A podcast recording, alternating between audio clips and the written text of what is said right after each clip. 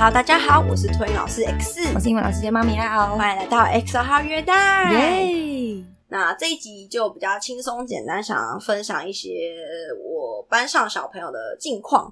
首先是之前有一集是在教小朋友指令，或者说聊到小朋友学习力的时候，我有讲到说，我一个学生是他从呃流鼻涕，然后会直接拉下来口罩，然后就是整个满脸鼻涕啊，狗到处都是，到进步到他会先说，然后等我帮他拿口罩，然后擦了个鼻涕这样子嘛。那就是不得不说，这个小孩又更进一步的展现了他的能力嘛？对。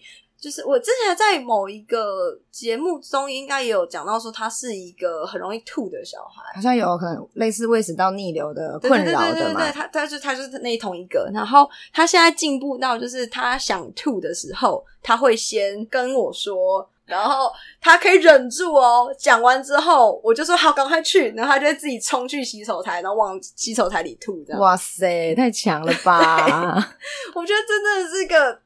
非常非常非常了不起的技能，因为你怎么有办法忍住，而且还有办法先说出来。对呀、啊，对，而且想吐的时候，多说一个字都是多余耶。对，但是他有办法，就是因为他他很以前就是他在半路上就会吐，或是他根本还没说，他就直接吐到满桌都是。然后因为。我觉得也是因为他真的太常吐，所以我已经跟他有个默契。我一看他那个脸，我就知道一切都不对劲。所以我很尝试他要吐了之后，我整个把桌上东西扫台，我就直接往地上扫这样。然后如果刚好如果正在吃饭，或者我先赶快把他同桌同学饭先救起来。从一切都是这么的紧张跟那关键时刻这样，然后现在他可以忍住，然后讲了，然后再去洗手台吐，好强哦，真的很强。你刚刚说你才脱婴诶，他现在才几岁啊？他做这件事的时候大概两岁四五个月啦，对，哦、很厉害。因为我觉得在幼儿园看到连小班以上的小孩都不见得有这种能力耶。对啊，因为我有看过有小孩就是小班的年纪，嗯、他可能就是在吃早餐或者在喝东西，嗯、然后可能是不是当天身体不舒服我不知道，嗯、反正就是看了一个。脸色有点不太对，对，或者是说吃一吃，咳了一下，咳完的下一秒就开始吐，哦，就是这个完全没有办法多等一秒钟，对。然后我有看过小孩就是站在原地吐，他可能也吓到了，嗯、对，毕竟这种事情不是常常有嘛，对，所以可能就是他根本来不及反应，说什么找垃圾桶或干嘛，根本完全没有办法有这种反应能力，嗯、所以通常是我如果刚好我有看到他吐，我就。抓到这种去他塞到他面前，那、嗯、通常都太晚了，都来不及，都吐完了，你知道？我就只能跟他讲说，你想吐吐垃圾桶里面，嗯、就只能这种亡羊补牢事后的这种方式。我很少看过有小孩可以冲垃圾桶，还是说去洗手台吐的嘞，真的是没遇过。他就是已经吐到怎么讲？神乎其技啊！就是已经学到了，就是从每次自己的生活经验中，就更进一步点，更进一步点，然后去改善这件事。对，真的太厉害，真的很强。但是他妈妈听到这件事情的时候，也是惊讶，说啊，他有办法做到这样子，就是对啊，对，因为代表他在家可能也就是一片狼藉啦，妈妈也没想过说他小孩那么厉害，真的。对，然后所以。就是他也很感谢我把小孩训练得那么好，对，至少在这件事上他很会照顾自己嘛，这是好事啊，对。对，真的。然后另外一个是我的学生，也是他妈妈跟我分享他在家里的状况，就是他说这个小朋友自己在家走路踩到某个玩具跌倒，然后他起来的时候就是有点脸色不悦的指的那个玩具，嗯、然后那小孩大概是一岁左右，刚会走路的那个年纪。妈妈当下的想法是说，她以为那个小朋友在怪这个玩具怎么在这里这样，嗯嗯，然后再后来的一件事情是。因为那个小朋友他自己知道家里哪个柜子的抽屉是放他的东西，他就会自己去挖嘛。然后他就一直一如既往的去挖挖挖。然后他玩完了，妈妈可能也有教他要收玩具之类，他就又想说：“哦，这个我自己要收回去。”所以又把他挖出来的东西啪啪啪啪再塞回去。可是塞回去就没塞好，所以抽屉关不起来。嗯，然后他就是一直反复的，就是拉出来用力关，拉出来用力关，可是就是卡住了。然后所以他就生气，把那个害他关不起来的那个东西拿出来，就啪往地上很用力的丢。一岁出头也可以这样，对，然后而且很凶这样。然后他就好不容易就是把它丢掉之后，很得意的啪把那个抽屉关起来，就觉得嗯，就是你害我关不起来的。妈妈觉得脑补啦，对，觉得是这样子。然后他就问我说：“他在班上会这样吗？”我就想一下，就是没有看过，所以后来我那时候就想想想想，我就想到我很久以前有一个学生是他们家的阿嬷，可能就是会他撞到某个东西，就说啊这个怎么在这边啊什么之类的，还有什么不知道你有没有看过类似这种八点档之类，就会那种啊椅子坏坏啦，椅子嘛害你跌倒，桌子坏坏啦，对对对，把它推开，地板坏坏啦，对，把它推开，把它推开，对对对对，就是。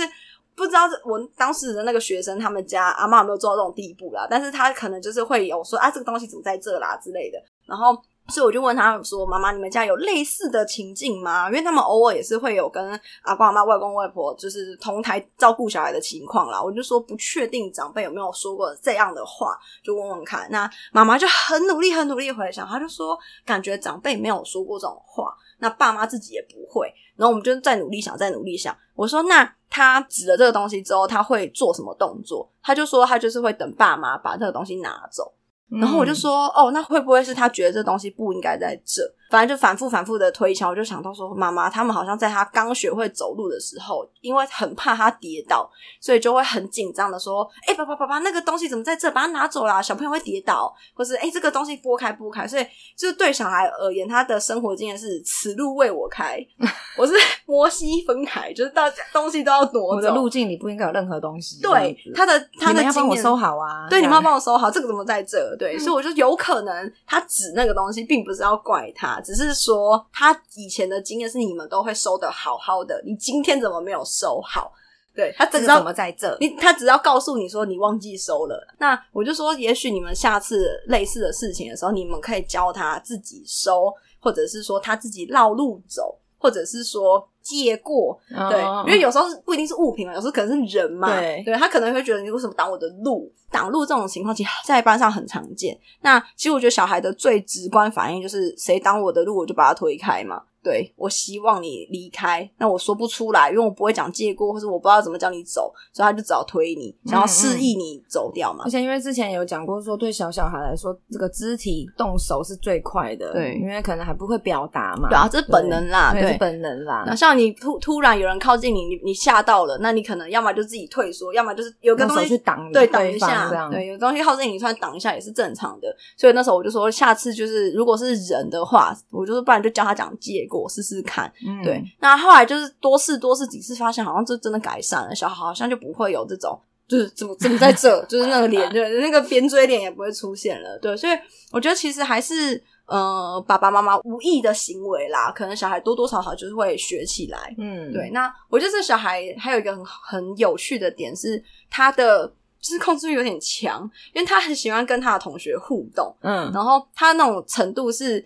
如果同学不理他，他就会抓人家的手起来，跟他 give me five 啊，或是拍手啊，拍手，或是手啊，对，牵手，对，那他还会抱人家，然后人家不抱他，他就会追他屁股后面，要追着抱他，这么热情啊，这么热情，对，然后你就常常会看到很像一个僵尸，然后手举在那边，然后追着他，然后另外的前 在前面跑，这样，他就很常做这种事，他就是要人家跟他互动，然后如果人家不照他意愿做，他也会生气，嗯，对，然后我觉得有一次就是让我也是傻眼，是他就跟他隔壁同学牵。牵手，那时候他在等吃饭，他就牵手，然后他同学不想跟他牵，因为他同学知道要吃饭，反正他很认真在等那碗饭下来，所以他就把牵他的那个手拨开，结果这个小朋友就生气，他就用另外一只手把拨他的手也拨开，然后就再把他的手抓回来牵，这样就是我就是要牵你的手，我很坚持要做，我想牵，对，然后后来我就是引导这件事情也引导很久，到现在他还是会很执意要牵人家的手，可是我只要跟他说，因为。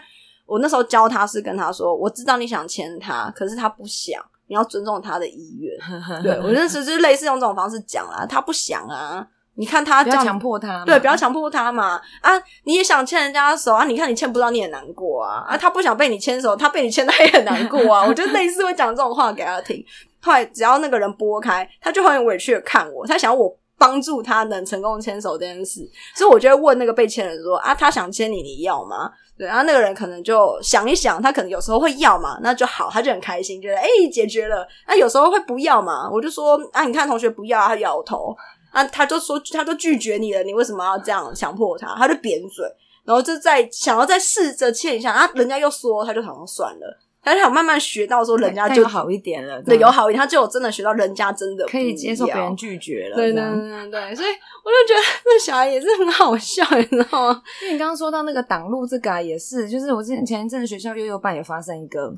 就是两个小女生，嗯，然后就是 A 呢，可能是不知道是抱着开玩笑，还是是故意的心情去挡在门口，嗯，然后就是 B 可能要出来，就是被挡住了，路被挡住了，然后而且可能这样子的情境很多次，嗯，所以我才会说不知道是故意的还是觉得好玩，想跟同学开玩笑，不晓得是哪一个，因为也没办法去探讨这个事情了。反正就是 A 就是会这样子挡住，然后 B 可能忍忍他很久了。有一天 B 就动手了，真的，就 A 的爸妈就不爽了。A 的爸妈就打电话来学校，而且重点是妈妈早上讲，爸爸中午打来，意思就是说学校有事要处理啊，对，我要找对方家长谈啊，等等的，就是想要搞这么大。然后可是其实学校方面就是可能有讲说，就是可能这也只是孩子的一个互动过程中不小心出现的这样子的状况，或者说动手，这可能是本能啊，因为对那个就是有他们有去了解了一下，说这个是因为他挡住他的路了，所以他才会这样子去推他这样子。反正最后学校也是说，我们就是会帮小朋友换位置啊，然后可能就是会再多宣导或是多引导啊等等的这样子。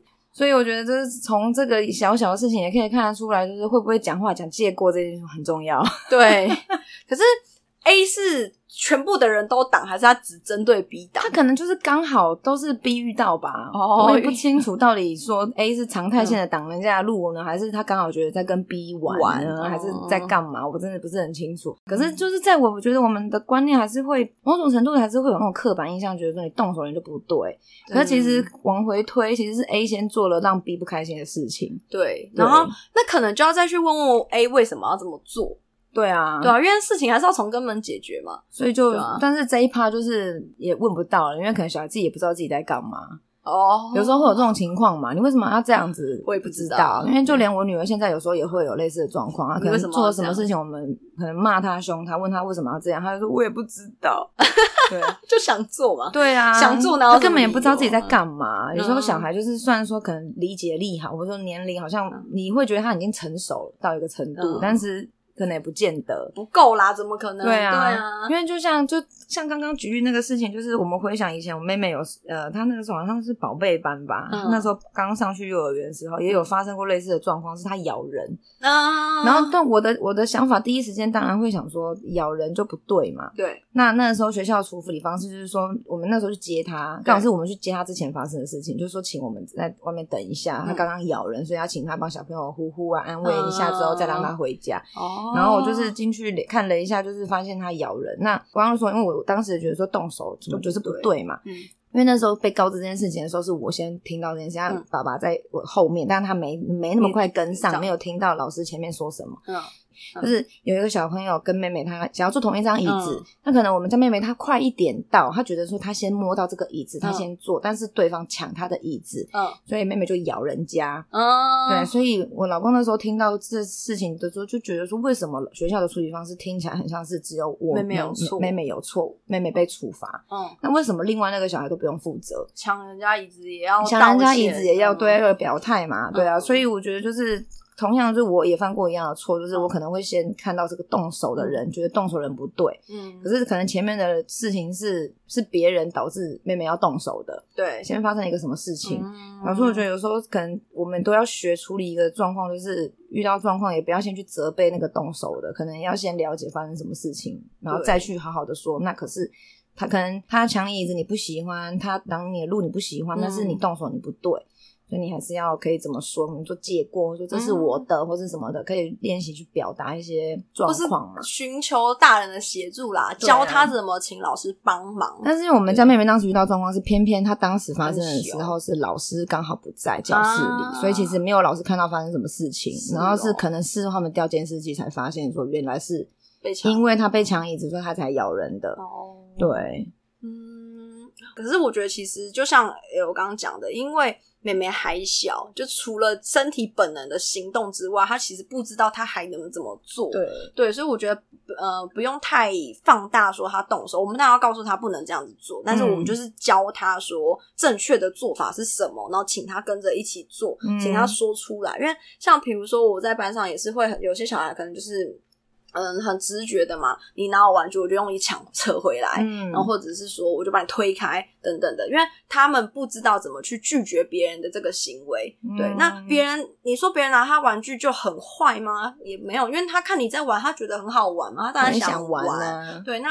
小孩就是这样，我想做什么事情，或者是说年纪更小一点，他们的那个认知发展没有物权的概念。他不会觉得说拿在你手上的东西就是你的，我都不能拿。他们不会，嗯、他们就是因为这个阶段，就是我看到什么，我想拿，我就会好奇，就去探索。这是他们很自然而然的一个过程，所以其实就是他不懂，所以多练习怎么样去，比如说说跟表达想要玩，或者等待，等一下。对，其实这都是很好的机会教育。如果他不小心，有时候因为像我刚刚讲的那个学生也是，就我说那个空资源强小孩，他妈妈就带他去那个什么亲子馆啊等等护工园都有，然后他小孩就很常，就是可能看一个姐姐，可能看一个哥哥拿着一个玩具球啊，他喜欢，他就会去摸那。因为我不知道那些大小孩的年纪多大，但是可能他们看着他那么小，弟弟又可爱，就会给他。可是小的玩一玩，就会以为是我的了，对。所以当哥哥姐姐要拿回去的时候，他就生气，他就觉得你都给我了，为什么你要拿走？对，他还要玩啊，你怎么拿走了？对，可是他没有想到说这东西本来就是别人的，嗯、然后人家只是借你玩，他没有他学还没学到这件事嘛，他的认知理解还没有这这个东西，对，所以他的反应就很纯粹嘛，我还要玩呢，为什么你？要拿走，他就会生气，所以他就可能就推了哥哥姐姐啊，或是打哥哥姐姐的手，所以他妈也傻眼，然后那个画面有多尴尬就有多尴尬，打了一个不认识的小孩这样，然后明明就你先拿你的玩具，可是这。就是他现在的发展，就是他还没学会这个事，嗯、所以在这个当下，尽量不要骂他说，说对你不要激动，你平静的说，哎、欸，我们这样子打人的话，姐姐哥哥会痛。那你如果还想玩，就先说我还要玩，就看他会不会讲话。如果会的话，就说再借我一下。那如果不会讲话的话，那我们就说你就拿拿着就好了，然后摇摇头，或是可能可能手势会不会像我们班的中宝很会比 no no。就一只手，一根手指头在那边左右摇，对，我说学老师的吧，学老师的，对，当然，我就就跟妈妈说，他会什么，你就教他做什么，对，他会一根手指头 no no，就是表示这是拒绝嘛，嗯、我就说他你还想玩，那你跟姐姐说 no no，那我看到了，我会帮你说，嗯，对，那我们再来问看姐姐哥哥的意愿是什么，我跟他借一下，对对对对对，就是我们要教他，他这个情境能做什么。当然，你还是要告诉他这样子做，就是不要说是不对的。你可以说哥哥姐姐会痛，或者是说你吓到人了，或是哥哥姐姐不喜欢等等的，因为他也不会知道对错是什么啦。对啊，对，但是他可以知道说，哦，原来我这样子做别人会痛，或是别人会不喜欢。因为像我们班，我有时候在喂我们中宝小孩吃饭的时候，他们脚很喜欢就踩在我的膝盖上，对。然后我就踩着不动就算了，跪咖吗？我就跪着不动就算了。最最烦的就是那种还会抖动的，的对。所以我后来，如果我当下真的不想要他这样做的话，我也会直接说：“哎、欸，我会痛，不行。”然后或者是说就放地板就好了。然后不然就是看，但一样看他年纪多大。有的有的听得懂，我就是放着就放着，动了的话就放地上。对，所以他一动，我就让他放地上。然后他可他就是想跟你有点互动嘛，所以他就放着。我说：“哎、欸，放着可以，不动可以，好，就这样。”对。就我会正向肯定，我能允许他做什么事啊。当我不要，我告诉他你可以做什么。对啊，当他做了我不想要做的事，我就也会跟他说：“哎、欸，我不喜欢，我会痛，或者说，哎、欸，你踩到我了之类。”我也会很直直接的拒绝他。但是我拒绝他，我又不会骂他，我又不生气他，我就只是告诉他我不想要他这样子做，因为我觉得不舒服。嗯、对对，那他就会接受到说：“哦，原来这个动作你不舒服，别人不喜欢，别人不喜欢。”对，就是你要让他学会这件事就好了。对对，所以适度的挫折还是要有啦。对，其实我觉得。真的适度的挫折要有，因为你要让他勇敢去试错，对，因为才知道怎么解决问题啊。对，真的真的，而且我觉得最大的点是托婴年纪嘛，他生活圈也小，嗯，因为同学就少少的嘛。假设有送托出来的话，不管是保姆还是托婴中心，如果以一个班来说，就是五个。虽然有些学校规模可能很大，他可能是。二十几个小孩放在同一个空间，可是老师是就是固定的那几个，情况下对，他会比较常互动到的同学，应该也就是固定那几个。嗯，对。那所以他在这样子生活圈小小的，然后老师跟爸妈也都是全身心的把时间投注他这个小孩身上，所以他一有任何挫折，我们是很快可以去引导他的。嗯，可是如果你等他上到幼儿园，那甚至上到小学，根本没有人理你啊。对，他他去体验到那些挫折之后，他会走不出来，就不知道怎么办，没有人帮他，也没有人。教他。对，对，所以我其实我都很鼓励我们现在的爸妈，就你有你就勇于拒绝你的小孩，然后你就告诉他为什么你拒绝他。对对，然后我们班有个小孩，他满两岁了，然后妈妈有一次就是要点那个 Uber Eats，然后要下去楼下拿。他小孩就很黏他，就死要跟，不肯跟爸爸待在家。妈妈就说：“好，那走吧，我带你去一起拿外卖。”可是那天小孩就不知道什么不想进电梯，怎么了吗？我不知道，可能平常都很正常，就那一天小孩就不想进电梯。可是他又想黏着妈妈，妈妈就说：“你要就跟我进电梯，要么就给我回家。”嗯，对。然后小孩就是就很想哭嘛，可是他又更想黏妈妈，他不想回家，但是他又不想进天庭，他就三三方权衡之下，他决定就进天庭，因为他他更想要的是黏妈妈，所以他就是抱着妈妈大腿说：“妈妈对不起，不要生气。” 因为妈妈前面就丢那个选择的时候，可能有点情绪上来，所以小孩立刻就跟他道歉，然后。所以那时候妈妈跟我分享这个故事的时候，我就也跟她说：“对，就是这种小事，其实就是很适合拿来教他的东西。对”因为现在就是我必须做做一件事，你想跟着我，那你就要配合我。配合我对，不是说我配合你啊，我我跟你哦，你不进天，是我们走楼梯吗？你想累死我吗？会住十楼还得了？对，那走下去的时候，外送员想说，到底是要不要下来拿？我现在就必须有一件事情要做。那你想跟我也让你跟啊？那你不进电梯是你不想进电梯，你为什么强迫我我也不要进电梯？对，所以我就说这就是你要让小孩学会这件事情选择。假设这件事情是我要黏妈妈，我跟我不想进电梯，还有我留在家陪爸爸，小孩自己权衡，他就是不想进电梯是最严重的事情。那他就选择回家嘛。对对啊，你要让他学会这件事情啊。你要陪妈妈就要先进电梯呀。对对对，不然就回家嘛。对啊，就是你要让他经历这个情境，然后自己思考，他才会知道说哦。我要取舍，然后我去试错嘛，因为我觉得有时候会不小心太配合小孩啦，嗯，对，所以我觉得有时候这种事情是怎么讲，小孩没有在生活经验中学会说，我也要尊重爸爸妈妈的需求，对，像我觉得喂饭也是一个我觉得蛮重要的点，就是有时候家长都是先喂小孩，然后自己饿要死，然后又很生气，小孩不好好吃饭，我又很饿，然后小孩不好好吃饭，我什么时候才能吃饭啊？就是这种情境真的听得太多太多，然后。这时候，我觉得静下心来跟妈妈说：“那妈妈，你为什么不自己先吃饱？嗯，你吃饱，你心情也好了，然后你就比较不会那么烦躁。因为有有时候你烦躁是因为你想赶快喂完他，你想吃饭嘛，对，对啊。那你既然你小孩不好吃饭，你就先吃饱嘛。那小孩看着你吃饱，他也会急啊！我的嘞，我的嘞，搞不好他就愿意好好吃饭了。是啦，这也是一个啦，对，对啊。有时候就是搞不好你的小孩就还不饿，是你期望他赶快吃，对，因为我想赶快吃饭。”那他不想吃，你又想赶快吃饭，那就你先赶快吃饭啊，他就不想吃嘛，就放着嘛。给他饿一下。我们 家最近有时候也会这样，就是有时候妹妹可能在玩，她可能比较专注在玩，她就没那么想吃东西，但是是不饿，还是是说她还想玩，嗯，导致她不赶快来吃饭，就是不知道是哪一个。对，反正我们现在的做法还是，反正我们就会先帮她装一些嘛，嗯，然后因为她现在比较挑食了，我觉得比起之前更挑食了，嗯，所以有时候在食物选择上就变成是我帮她装好一些什么东西，然后我问她说你要不要吃这个，嗯，她会说不要，你要不要吃那个？他就会说好，我就会帮他装那个，但是不装这个，因为他不要那个，不要这个嘛。反正就是会问他之后再帮他装一些东西，然后我就会跟他说：“那我们要吃饭了，你赶快，你赶快吃哦，不然你等一下吃完还要，我没有东西给你哦。”嗯，因为可能就是固定的食物的量这些嘛，然后可能就是我们吃到。吃到一半，他就会自己加入了。然后有时候吃一吃，他就是变成他相对来说他比较晚来吃，所以我们吃完他还没吃完嘛。对，他就跟我说他还要吃什么东西，我说没有了，因为你刚刚你太晚来了，嗯、我已经吃完了，没有东西给你了。对。他又他那他也没什么好哦，没什么好抱怨的了，因为刚刚叫你吃你不吃啊。哦，对啊，可是他不不会生气说我要怎么你不给我？对，不会，因为他学会了。但是我就会跟他讲说，你太晚来了，我我刚刚问你，你你说你只要这些东西呀，因为我帮他装好了，我就给他看嘛，这样好不好？这样够不够？对，他有时候就说太多，有时候就说太少，就在帮他装或者帮他减量嘛。他说我们这样子的模，如果说是这样子的模式吃完了，我吃完了他还跟我要，我就说我没东西给你。嗯，对，哦，对啊，所以就是。目前看来遇少数遇到这种情况的时候，他不至于会这么发脾气或干嘛。我就告诉你，就没有，你就太晚来啦。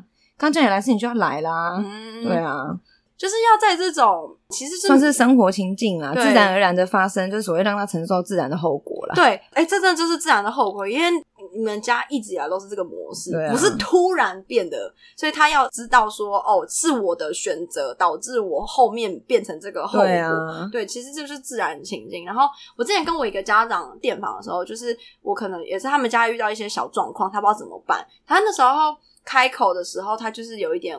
尴尬又为难，说啊，可是老师其实都是非常小的事诶，说出来就是好像有一点小题大做，打扰你这样，他就有点不好意思。这么客气啊？对，他就很客气，因为那个因为那个小孩是他刚升上中保班，他、嗯、那他之前都是小保的，所以那是等于他升上中保第一次跟我电访。那时候他这样跟我讲完的时候，我就说：“哦，妈妈，其实就是这些生活的事情。”我说：“我不会觉得它是小事，因为这就是你们每，每天要发生的事，每天都有遇到一点小关卡的事，所以你现在才会为难。”我就说这些事情都是可以慢慢找到说哪些事情原来可以从哪些角度切入来教小朋友。嗯、我说这样是会让你们家庭的气氛更愉快，或是你们在照顾他会更顺利，因为。常常很多事情是情绪就先上来，你问题就处理不好。对对，可是因为这些事情就是每天都发生，然后你也想不到，因为你很习惯生活就是这样过，所以你很难找到一个突破点说，说哦，原来。这样子转就好了哦。嗯，对，所以我就说才要跟老师讨论看看，诶，有没有什么新的解法？我就其实有时候我会问一些这样子家庭遇到什么困难啊等等，要不要帮你想办法的时候，我说我是以这个角度去切入的，对。然后他就一听完就觉得哦，豁然开朗，然后就开始侃侃而谈他们在家遇到哪些困难。然后我觉得这个妈妈也很可爱，是因为他们嗯这个小孩是二胎，然后所以等于哥哥跟他差了好像。两岁，对，哥哥跟他差两岁，所以他们那时候就是会觉得哥哥有呃怎么样，有一定程度的认知，他们怕哥哥吃醋，所以他们比较没有把时间放在这个小的身上，嗯，所以导致小的就是有点放养状态，所以他就有点乱跑、乱乱射，他也非常像蜡笔小新里面的小葵哦。就是常常会在你一个不经意时刻就想要逃出教室，然后你赶快把它捞回来。Oh. 对，他很常做这种事，然后在家也是常常是这种状态，常常自己乱爬。对，然后妈妈都爸爸妈妈都会说他好动，然后我就说，可是因为对他而言，这就是他生活最自然的状态。对，因为他没有被。呃，怎么讲？也不是局限吗？也不是说局限，就他没有被抱在一个地方，说我们来看故事书，我们来玩一个玩具，没有，哦、因为妈妈的时间都放在哥哥身上，所以就不会有我们一起看书之类这样的玩具之类的互动了。对，他就很自然而然觉得我每天就是乱爬，我要干嘛就干嘛。嗯，对他想去哪就去哪。对对对对，他比较自由自在一点。对，然后反正也是那天跟妈妈讲完之后，妈妈才意识到说，就是我都这样对他，我还笑他好动，好像也不对。哦。还嫌他好懂这样，对，然后后来就是妈妈就是有开始有保有点意识，然后带着哥哥加入，说我们一起陪妹妹看故事书。哦、对，因为他一开始不这样做，是因为他怕哥哥吃醋嘛，觉得你们有了妹妹就不要我了，只是他怕小孩这样想。哦、对，可是他发现说，他以前就一直有点像是不正视他，然后直到他真的揪哥哥一起这样做之后，发现嗯。这样就好了，也没有做不到，也没有做不到，或是很难，或者哥哥的情绪也没有不好啊，嗯、哥哥也很开心啊。我来讲，我来选，这样书我来拿，对啊，就他就可以呀，嗯、对，他就觉得嗯。我之前担心那么多在干嘛？对，因为就是他那个情况是，比如说老大比较有意识，或是说有想法，嗯、他可以去发表意见嘛。嗯、比如说念故事书，我选书，那小的还不懂，听不懂，也不知道什么，所以就跟着听就好了。啊、哥哥跟我互动也有互动了，啊、对，这样也是不错啦。对啊，对啊。但是有时候就是，我觉得就是我们太习惯了，我们的日子都这样过，所以我没有想过说怎么样。换一个方式进行，嗯、对，所以有时候我觉得脑力激荡真的也是还不错啦。对啊，有时候自己一个人就会卡，会有那个灵感会用完的时候。对对对，所以我觉得蛮有趣。我觉得任何生活上的小事，或者说平常一直都在发生的事情，其实都是一个很好的机会教育啦。没错，那今天就这样喽，下次见，拜。